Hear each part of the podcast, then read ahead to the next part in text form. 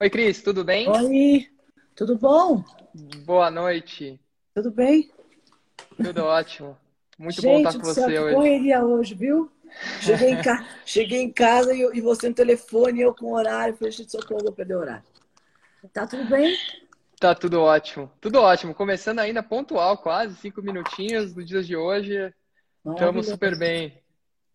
Cris, muito obrigado por estar conosco hoje. Um grande prazer bater um papo com você. Você é uma pessoa que a gente admira tanto. É, a gente já está aí juntos há bastante tempo.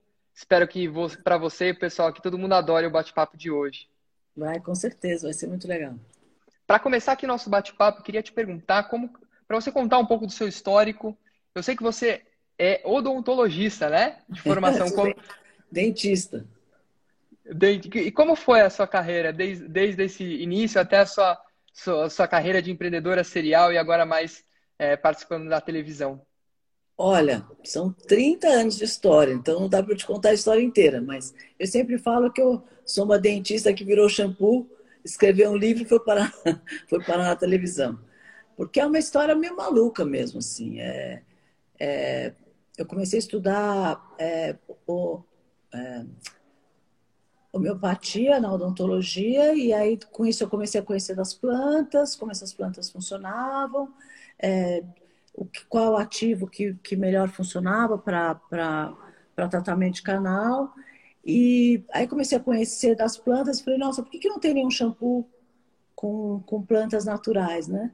E foi daí que eu, que eu tive a coragem, vendi minha cadeira de dentista e comecei o meu, a minha fabriquinha lá, com uma batedeira de 30 quilos que eu comprei numa padaria que estava fechando, uma, três pessoas num, num sobrado na Vila Olímpia, que era um bairro que alagava, que não tinha nenhum prédio na época. E assim começou, entendeu?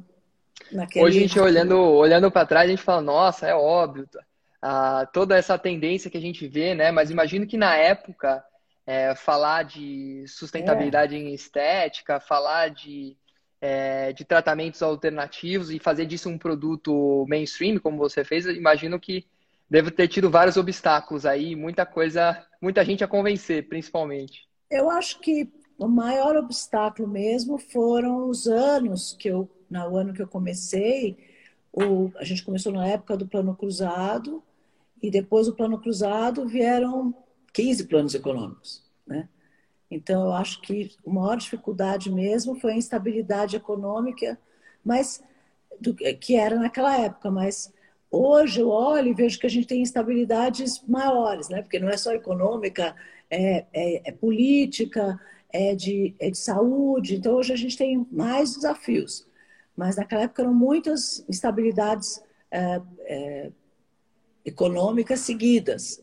Então foi bastante difícil. Acho que o maior desafio foi isso mesmo, foi vencer a instabilidade econômica. Outra coisa que a gente também toma como dado, né? É, a gente acredita que o, a moeda é estável e vai continuar sempre ser assim. Acho que a geração atual está correndo um Mal certo acostumado. risco. tá mal acostumado. Exato, exato. De uma certa forma mal acostumado, mas é um, um, um mau costume que a gente gostaria de ter cada vez mais, né?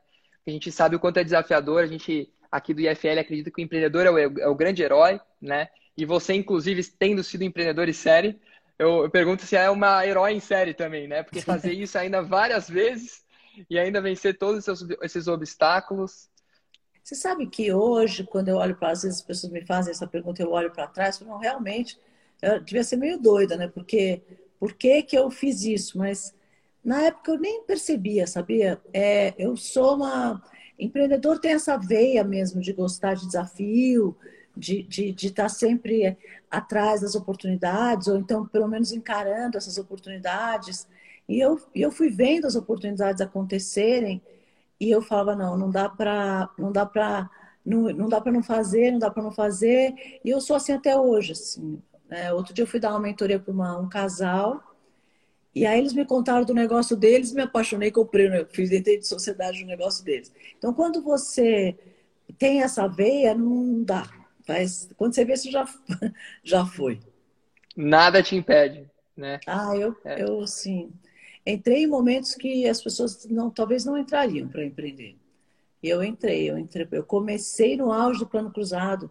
tudo tinha ágil, para você comprar qualquer matéria-prima, qualquer embalagem tinha ágil, porque era uma época de muita escassez por conta mesmo do, do boom, né, que foi o congelamento de preços. E eu entrei, quer dizer, doida, não adianta. E aí, Cris, a gente olhando assim há 20 anos, a gente vê muitas facilidades, como você mesmo comentou, né? E eu tenho uma grande expectativa e fico bastante otimista que daqui a 10 anos a gente vai olhar para trás, nossa, precisava mesmo preencher tanta papelada para imposto? Nossa, a gente tinha mesmo essa insegurança jurídica para investir? E daí, no seu dia a dia, qual que você acha que hoje é o maior entrave e como que a gente pode resolver isso? Olha, eu acho que hoje existem algumas, é uma somatória, né? Sempre as coisas não acontecem por um motivo só, são pequenos motivos somados que, que são os entraves, né? Não tem uma coisa que trava de vez, não existe, mas são pequenos é, é, entraves, eu diria. Que aí soma, você fala, nossa, como é que eu vou resolver? E eu acho que hoje é, é tudo muito rápido, então as coisas são muito rápidas. Você de repente fala, bom, eu vou fazer, sei lá, uma uma sei lá, vou fazer um motorista de aplicativo porque esse negócio é a bola da vez, esse negócio vai dar certo.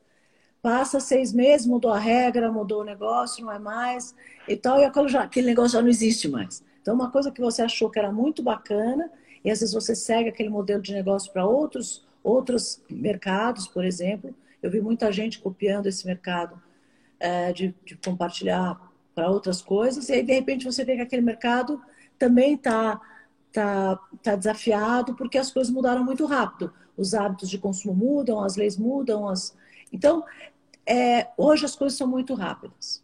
Então, elas mudam muito rápido e você tem que agir muito rápido, tomar decisão muito rápido. Eu acho que esse é, um, esse é, um, é um, uma coisa que dificulta, você não consegue planejar a longuíssimo prazo, como antigamente a gente conseguia, apesar das crises econômicas, a gente conseguia planejar mais longo prazo.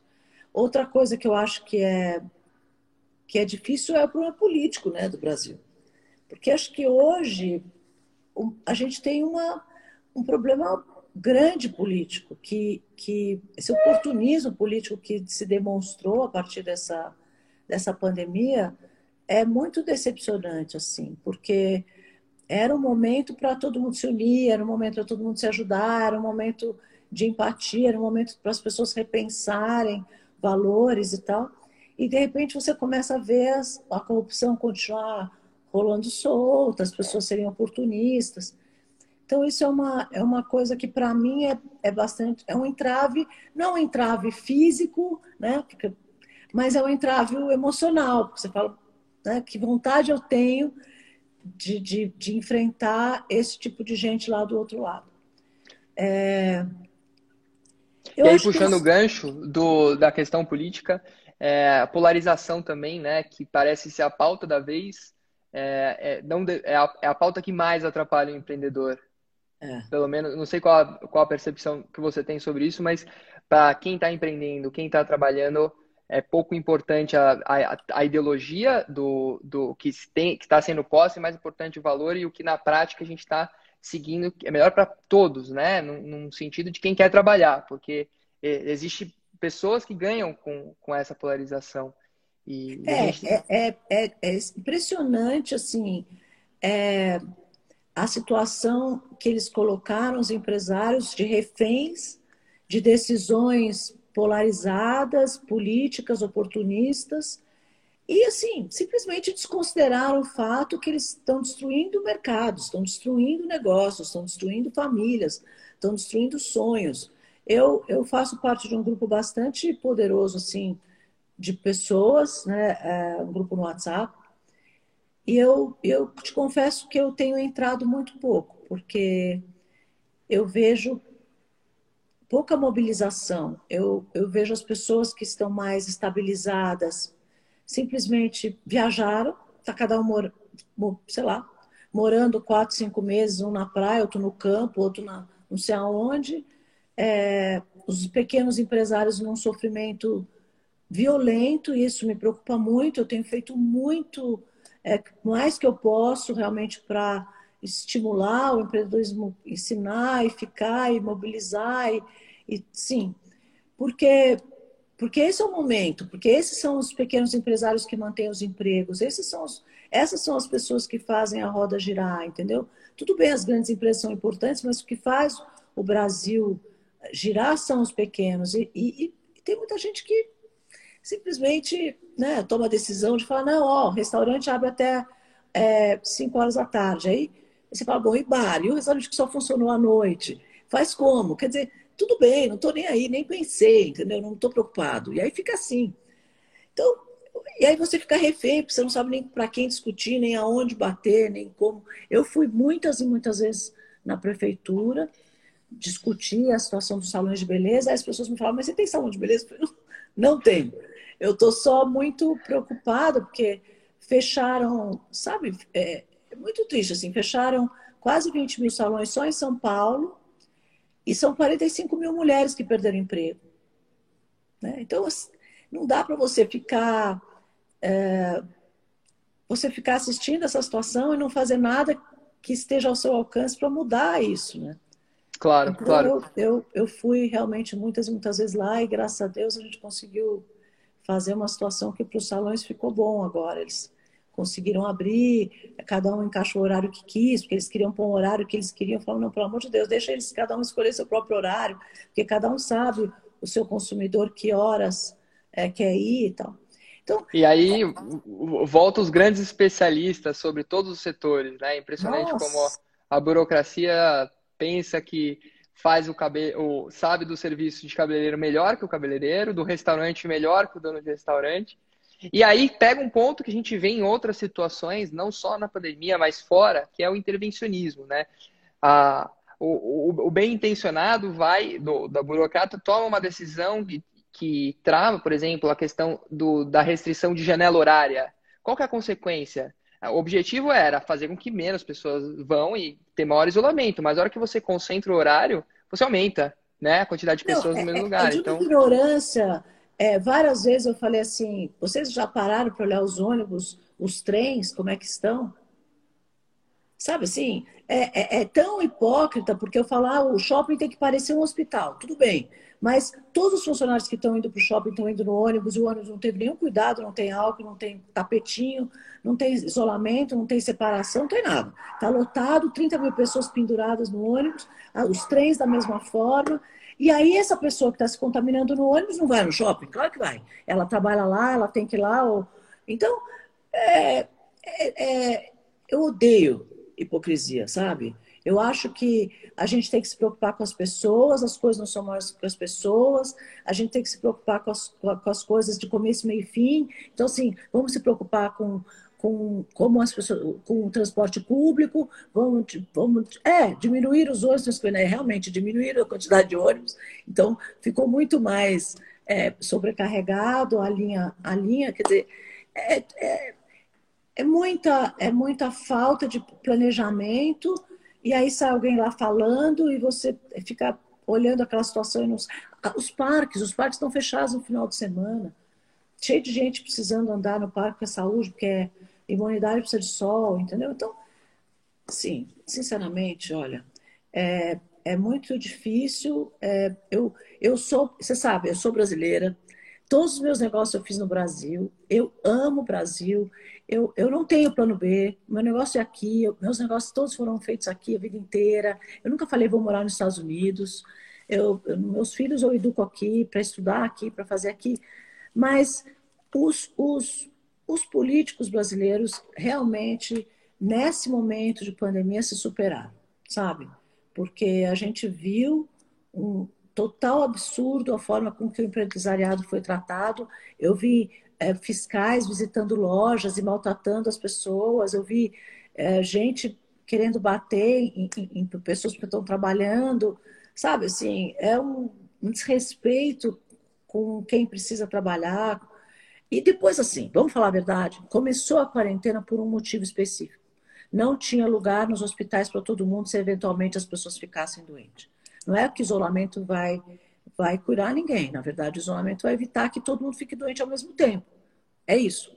Muito bem. Os hospitais de campanha foram fechados, já não tinha mais necessidade é, dos hospitais, e mesmo assim continuou todo mundo em quarentena com os horários, obrigando as pessoas a trabalhar em delivery, os restaurantes fechados. Então, já tem o distanciamento do restaurante, ele já perdeu grande parte do faturamento por falta de mesas, por exemplo, né? Então, deixa o cara trabalhar o horário dele inteiro. O, cabeleireiro é a mesma coisa. Os, os, os profissionais estão trabalhando em, em, turnos, porque tiraram muitas cadeiras e já tem isolamento. Então, para que ter isolamento e mais o horário? É, tá tudo, não sei, tá tudo errado. Eu... Em paralelo a isso, a gente tem uma energia empreendedora inimaginável no Brasil. Eu tenho acompanhado, inclusive, as suas uh, seus stories aqui do Instagram, o Pitch 2 Minutos. Aliás, ideia genial. O quanto você tem divulgado, né? Todas essas pessoas que nesse momento estão aproveitando a oportunidade e aí eu queria te perguntar, né? Quais oportunidades você vê que hoje ainda conseguimos agarrar e onde que o empreendedor deve focar em meio a todo esse caos que a gente estava discutindo? Olha, eu, eu me emociono aí quando você fala, porque, é, sabe, você vê a guerra que essas pessoas travam todos os dias. E o quanto é, eles ficam gratos por você dar um espaço para eles mostrarem o, o negócio deles. E o quanto um está ajudando o outro, porque você vê essa live, começou, tinha, sei lá, 4, 5 mil pessoas, a, a última nós fizemos ontem, né? Tinha 17 mil pessoas. E é, então a oportunidade de mostrar esse negócio. Aí quando eles me contam que gerou negócio, que, que gerou venda, que, que, que gerou oportunidade, eu fico super feliz, assim, porque é uma, é uma forma que eu achei de, de ajudar mesmo, entendeu? Então eu fico feliz, eu fico muito feliz que dá certo. E tem umas histórias, até tem muita gente aqui que está acompanhando, eu vejo comentando aqui do, dos seus próprios negócios. É, é assim, todos estamos de parabéns nesse sentido. É, acho que a gente tem mostrado dois lados né, do, do, do Brasil. O lado que é esse lado é, da política, né, que é contrário, não gera riqueza, não produz, atrapalha, cria entraves com, com interesses particulares. Empreendedor que busca para sua família, né? Obviamente, e isso é muito bom. Ele tem um objetivo egoísta na, na raiz da palavra, isso é bom, porque se cada um cuidar bem de si, a sociedade estaria muito melhor, né? Como ponto de partida. E aí, a partir disso, com base no cuidar de si, tem pessoas que, como você, estão ajudando a si mesmos e também ajudando outros. Então, a gente tem visto uma corrente do bem muito positiva. Cris, mudando um pouco da pauta, para falar um pouco sobre diversidade é, no sentido de, como você mesmo comenta, né? Até diversidade é uma palavra muito apropriada em, em alguns contextos, e, e, a gente sabe que, que no final tem muitas empresas tomando boas decisões de negócio, porque uma, equipes com visões diferentes, qualquer que seja background, né? Homem, mulher, engenheiro com, com advogado, é, enfim, isso, isso você tem um, um ganho de produtividade, um ganho de criatividade inclusive empresas já até declarando publicamente um, um, um, em, respeito à, questão do gênero, é, a percentual de mulheres que quer almejar, né? Qual é a sua visão sobre essa movimentação que também em paralelo, que ano, né? Além de tudo isso, a gente também está vendo esse, essa movimentação muito forte. Qual é a sua visão do tema? Olha, as mulheres estão de parabéns, porque assim, 52% dos negócios que se abriram nos últimos anos são de mulheres. Então, as mulheres estão empreendendo mais do que os homens. Olha só, e... 52%? Tá bom? Não tinha esse dado, interessante. Pois é. E 43% dessas empresas, dessas mulheres que têm essas empresas, elas administram os lares e são arrimo de família, sozinhas, sem marido, sem parceiro, sem pai, sem mãe, sem ninguém ajudando. Quer dizer, elas, é, com o seu dinheiro, com o seu trabalho, sustentam as suas casas. Então, assim, é é maravilhoso ver o movimento das mulheres cada vez mais empreendendo e, e tomando as suas próprias decisões e tendo as suas, ah, podendo ter tomar suas próprias assim ter suas próprias escolhas e, e é, é, maravilhoso então primeiro parabéns então eu sou fã assim mesmo de empreendedorismo feminino muito a, a segunda coisa assim não existe nenhum negócio que ele funcione só com homem, só com mulher. E eu não tenho uma visão feminista, porque eu não tenho mesmo. Eu acho que a mulher tem uma forma de ver, de uma forma de trabalhar, uma forma de fazer as coisas que é mais detalhista, que é mais apaixonado, que é mais dedicado às vezes do que os homens. O homem é mais prático, mais rápido, mais direto. Agora, é mais certo você ser mais detalhista, mais certo você ser mais rápido? Nenhum dos dois estão certos. Nenhum dos dois estão errados. O que acontece é que é, as, as visões e as formas de fazerem as coisas são complementares, porque elas se ajudam entre si. E aí, essa complementariedade que é legal, é isso que é bacana. Então, quando a empresa é gênero inteligente, ela usa, quer dizer, usa é um termo errado, ela, ela, como é que eu vou falar? Ela aproveita desse, desse, desse, dessa, dessas diferenças de uma forma que vai ser bom para a empresa.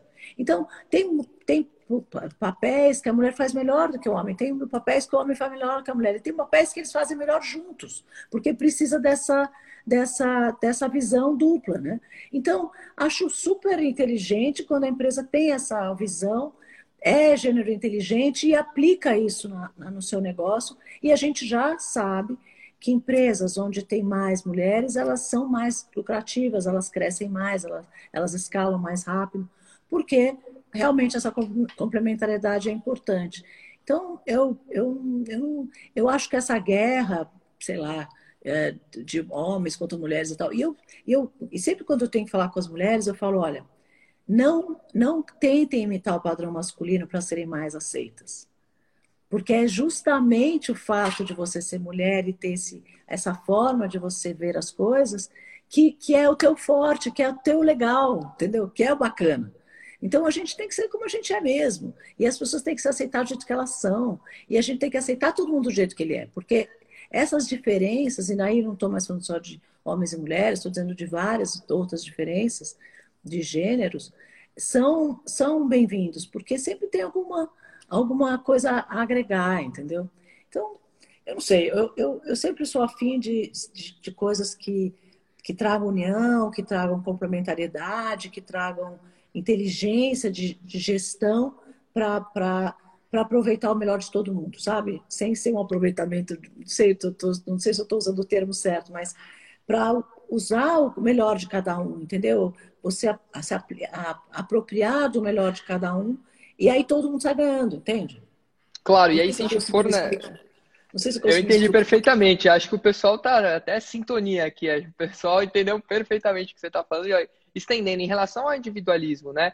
É, mulheres são diferentes entre si, homens são diferentes entre si. Já estive em times com sete homens que eram todos completamente diferentes e todos completamente complementares. Isso é positivo. Já tive em times com assim, tudo que externo, né, exógeno, na cara você olhava era um time completamente diverso, mas eram só pessoas com o mesmo perfil, com as mesmas experiências, com, os, com o mesmo background e que no final não tinha diversidade. Então, eu fico me perguntando, é claro que é produtivo para a empresa, mas eu fico me perguntando se tem algum viés também de marketing, né, de, de aproveitar, porque a gente sabe hoje em dia que tem algumas virtudes que se você sinaliza, né, o Taleb fala muito disso, né, o virtus signaling, que é você falar o quanto você é do bem, pelo simples fato de mostrar que você é do bem e que isso vai te ajudar. O quanto que a gente consegue separar o joio do trigo nesse sentido? O que, que é busca por oportunidade de negócio versus tentar aderir?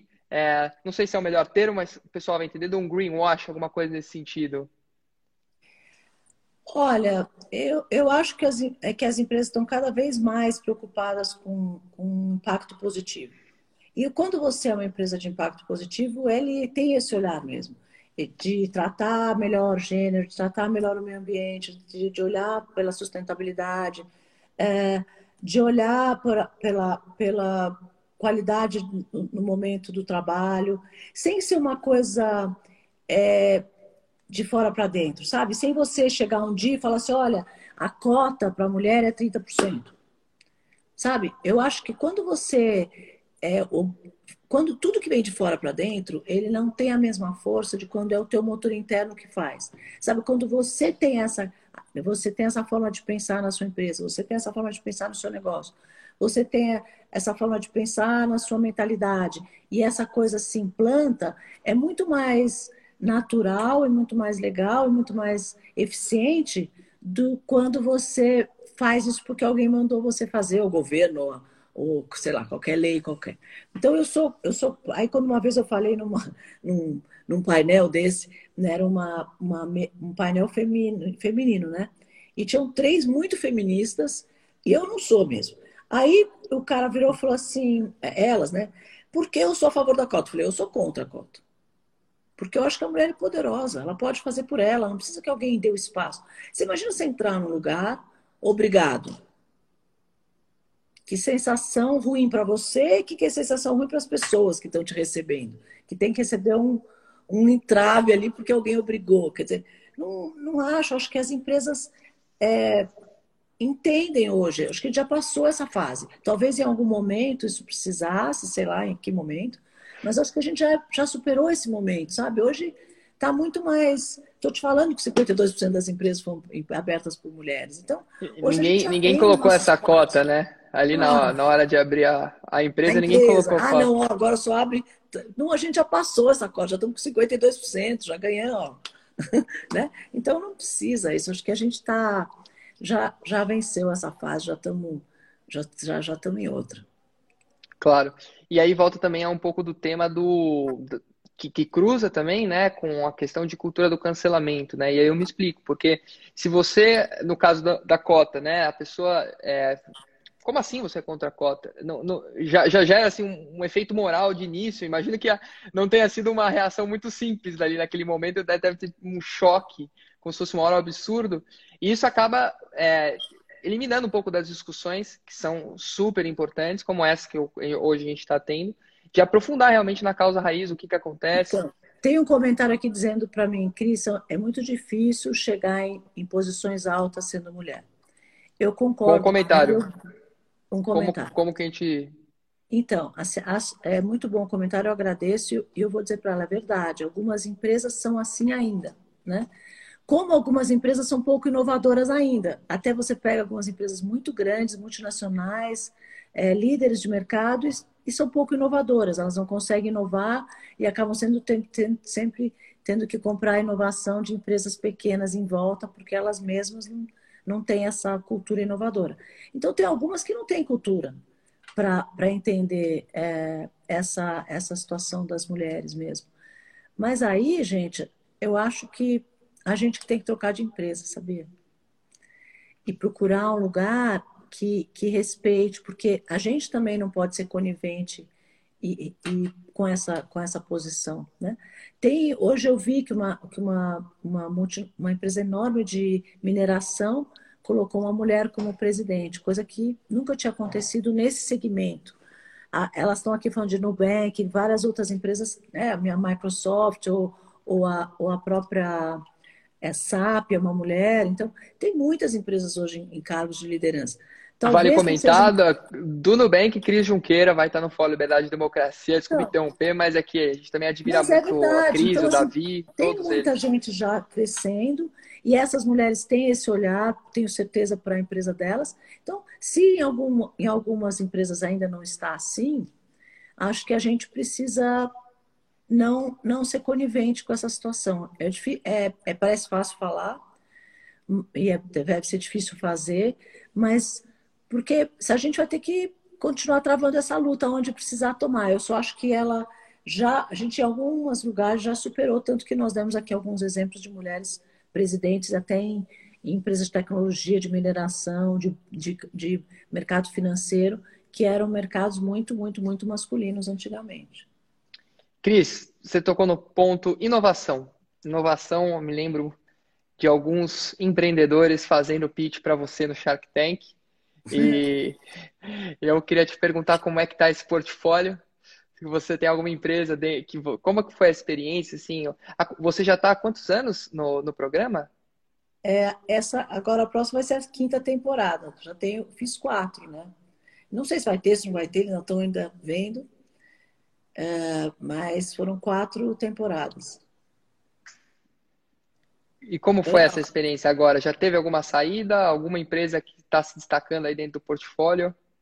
Olha, é, como o Shark Tank é um, é um projeto novo no Brasil, tem poucos anos, as empresas também que se candidataram no começo eram bastante pequenas, então ainda está todo mundo ainda muito, está todo mundo ainda investido nelas, e são empresas pequenas que a gente está trabalhando. Eu tenho, eu tenho algumas participações em empresas, todas femininas, na verdade. Sem querer, acabou que eu fiquei só com as femininas. E, e, é, e são super inovadoras, mulheres que eu admiro muito. E eu tenho algumas empresas que eu investi fora do Shark Tank, que acabou que também são empresas femininas. Então, hoje eu tenho um portfólio quase só de empresas femininas. Alguém vai pensar que é cota, pô. Então, a minha cota é 100%, né? eu vou cobrar cota para homens, então, é nesse louco, portfólio.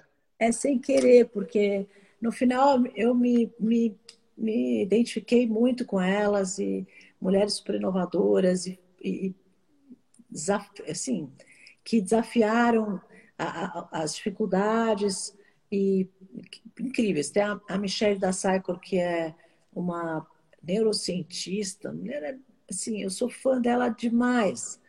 E, e ela é muito lutadora e, e, luta todos os dias. Teve a, a, a Neide da Liza, que é um robô para cego, é, que desenvolveu super é, inovadora, teve todo, milhares de problemas pessoais no ano passado, mesmo assim enfrentou, viveu, o negócio dela está tá escalando e agora fez uma sociedade maravilhosa que ela assinou. A Michelle também assinou agora um, também mais uma, uma, um segundo round muito interessante. Então, sim, são pessoas muito bacanas e você começa a assistir é, a força e aí, sim, eu fico fã e tô pertinho. E é um jogo de longo prazo, né? Dá para ver que realmente são vários anos de luta, de construção, para que o negócio realmente chegue num, num momento ali onde, onde faz sentido para você e tem valor. E, de novo, retomo aqui, como a gente começou a nossa discussão, você falou o desafio de plano cruzado, da época como, como era, né? Aquela época, tantos tempo, tanto, tanto tempo atrás, há 20 anos, nem isso. E, e, a gente fica pensando aí no longo prazo, né? Qual que é a perspectiva? A gente está talvez muito focado nesse 2020, com certeza é no desafiador, mas qual que é a perspectiva que você vê aí para os próximos anos, 2021, 2022, 2025? Quais grandes tendências que a gente deveria acompanhar e apostar? Olha, nós estamos passando por um momento de total transformação, né? Não, não só dos negócios, como das cidades, como dos hábitos, dos comportamentos, dos valores.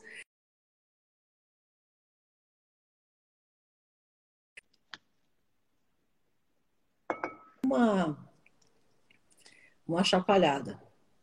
É... Nada vai voltar a ser o normal, né? Não existe o, o novo normal. Não sei, não sei quem se... inventou essa expressão, mas com certeza Eu ela diz muito. Se, se pode chamar de normal ou não normal, não sei se é isso, mas é diferente, porque tá todo mundo saindo diferente disso, né? Cada um de um jeito, cada um aprendeu alguma coisa, mas cada um saiu diferente. Tem empresas é, virando 100% home office, tem empresas voltando para o escritório, tem pessoas que tem empresas que estão perguntando. Outro dia me falaram, não sei se foi uma, não sei se foi um banco ou se foi um, uma empresa de seguro, é, que perguntou para cada um dos funcionários: você quer voltar ou não quer? Uns falaram que não, então esses eles vão fazer um teste em casa, disseram que sim, então esses eles vão voltar. Então, quer dizer, é, isso a nível só de trabalho. A nível das famílias também foi um, uma, uma descoberta de várias coisas, de como conviver, de, de convivência 24 horas, como é que é isso, de filhos em casa sem escola, como é que vai funcionar essas crianças na escola agora, perdeu, não perdeu aula, aprendeu, não aprendeu, precisa repetir, não precisa repetir. Quer dizer, todo um, uma coisa muito diferente que a gente vai viver. E o que, e o que é bom disso tudo é que toda grande transformação, seja ela dolorida ou não, traz milhões de oportunidades. Né? Porque claro. novas, novas dores surgem, novas necessidades surgem. Então, isso. E toda dor, toda dor e necessidade cria oportunidade de negócio. Então, com certeza, muita oportunidade de negócio vai aparecer. E vira uma chavinha na cabeça de todo mundo, né? Você sabe, no IFL a gente é trabalho voluntário, né? Eu sou presidente do, do IFL nessa gestão, mas nas horas vagas, eu não sei qual é a hora vaga, eu trabalho também no mercado pago, empresa de tecnologia. A gente vê muito disso, sim, pessoas que é, nunca compraram online ou nunca usaram um, um link de pagamento, por exemplo, que agora usou, aprendeu, sabe como faz, não desaprende mais, né? Ninguém que é, não comprava online, vai parar, e agora está comprando online, que talvez é a opção, vai parar de comprar online. Estou dando um exemplo da digitalização, né? Mas a, a chave virou para todo mundo. É, não, não imagino outra época do mundo onde a gente teve uma virada de chave em consciência na humanidade completa. Bilhões de pessoas vivendo exatamente o mesmo contexto, né? E o mar de oportunidade que vai sair dos próximos anos, claro, se o empreendedor estiver livre para testar a ideia, sem entrave, sem polarização, e que pelo menos no Brasil a gente consiga continuar avançando, né? Que não tá fácil. A gente sabe que quem tá lá tentando fazer a mudança também encontra um pensamento muito retrógrado, né, Cris? E acho que esse pensamento é, que também poderia ter virado a chave, infelizmente a gente está vendo que não virou a chave ainda. É. é, eu acho que eu acho que a gente tem uma capacidade de, de isolar, sabe? Eu acho que o brasileiro criou uma capacidade de isolar as dificuldades que o governo traz ou faz, ou as atrapalhadas e tal, e trabalhar independente disso, entendeu? Tanto que eu vi aqui no começo, eles estavam discutindo muito em relação à quarentena e tal, de repente as pessoas, sabe assim, meio que deixaram de lado isso e foram à luta, e cada um está se virando do seu jeito, e cada um está tá aplicando o que acha melhor, e está funcionando. Então, as pessoas pararam até de brigar, porque também não adianta. É, eu acho que perceberam que não adianta. Então, cada um foi à luta do seu jeito e estamos se, se virando. É o jeitinho brasileiro de fazer as coisas que no final dá certo, graças a Deus. Cris, a gente está caminhando para o final. Eu queria fazer uma última pauta para também a gente voltar a falar de proposta concreta, né? E teve uma pauta que você carregou essa bandeira, fala muito sobre isso, que é a questão de reforma tributária. É, a gente está com pouco tempo, eu sei que é papo para mais uma live. Aliás, fica aqui o convite para uma live sobre esse tema. Acho que vale a pena a gente explorar esse assunto.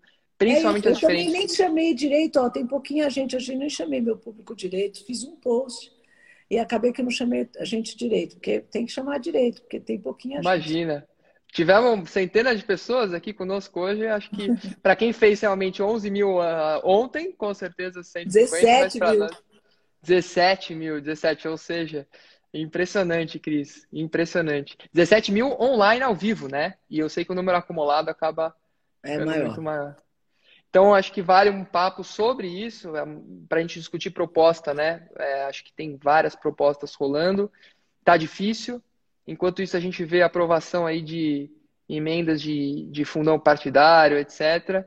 Mas continuo otimista, acho que tem muita, muita oportunidade aí. Então, Cris, se quiser comentar um pouco para fechar aqui, acho que a gente tem mais uns 10 minutinhos sobre o tema no máximo. Falar reforma tributária, o que você vê de perspectiva, se acha que volta esse ano, se vem ano que vem e aí a gente já deixa aqui uma, uma oportunidade para a gente conversar sobre isso com mais Vamos. calma numa alguns meses. Eu acho assim, olha, é, o maior problema do Brasil é o problema tributário. Então a gente tem uma carga é, na, na folha de pagamento que é muito pesada, muito pesada, e aí acaba que atrapalha realmente o, o nível, o nível de emprego.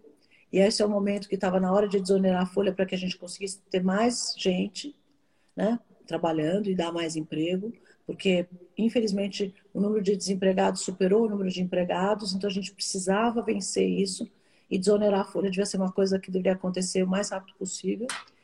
E, é, e a gente sabe que, que a estrutura fiscal é muito pesada, e aí criou-se essa, essa cultura do simples, que virou um um teto, na verdade, né? Então todo mundo quer trabalhar até chegar no teto do simples, porque se sai do simples, o negócio para de dar margem.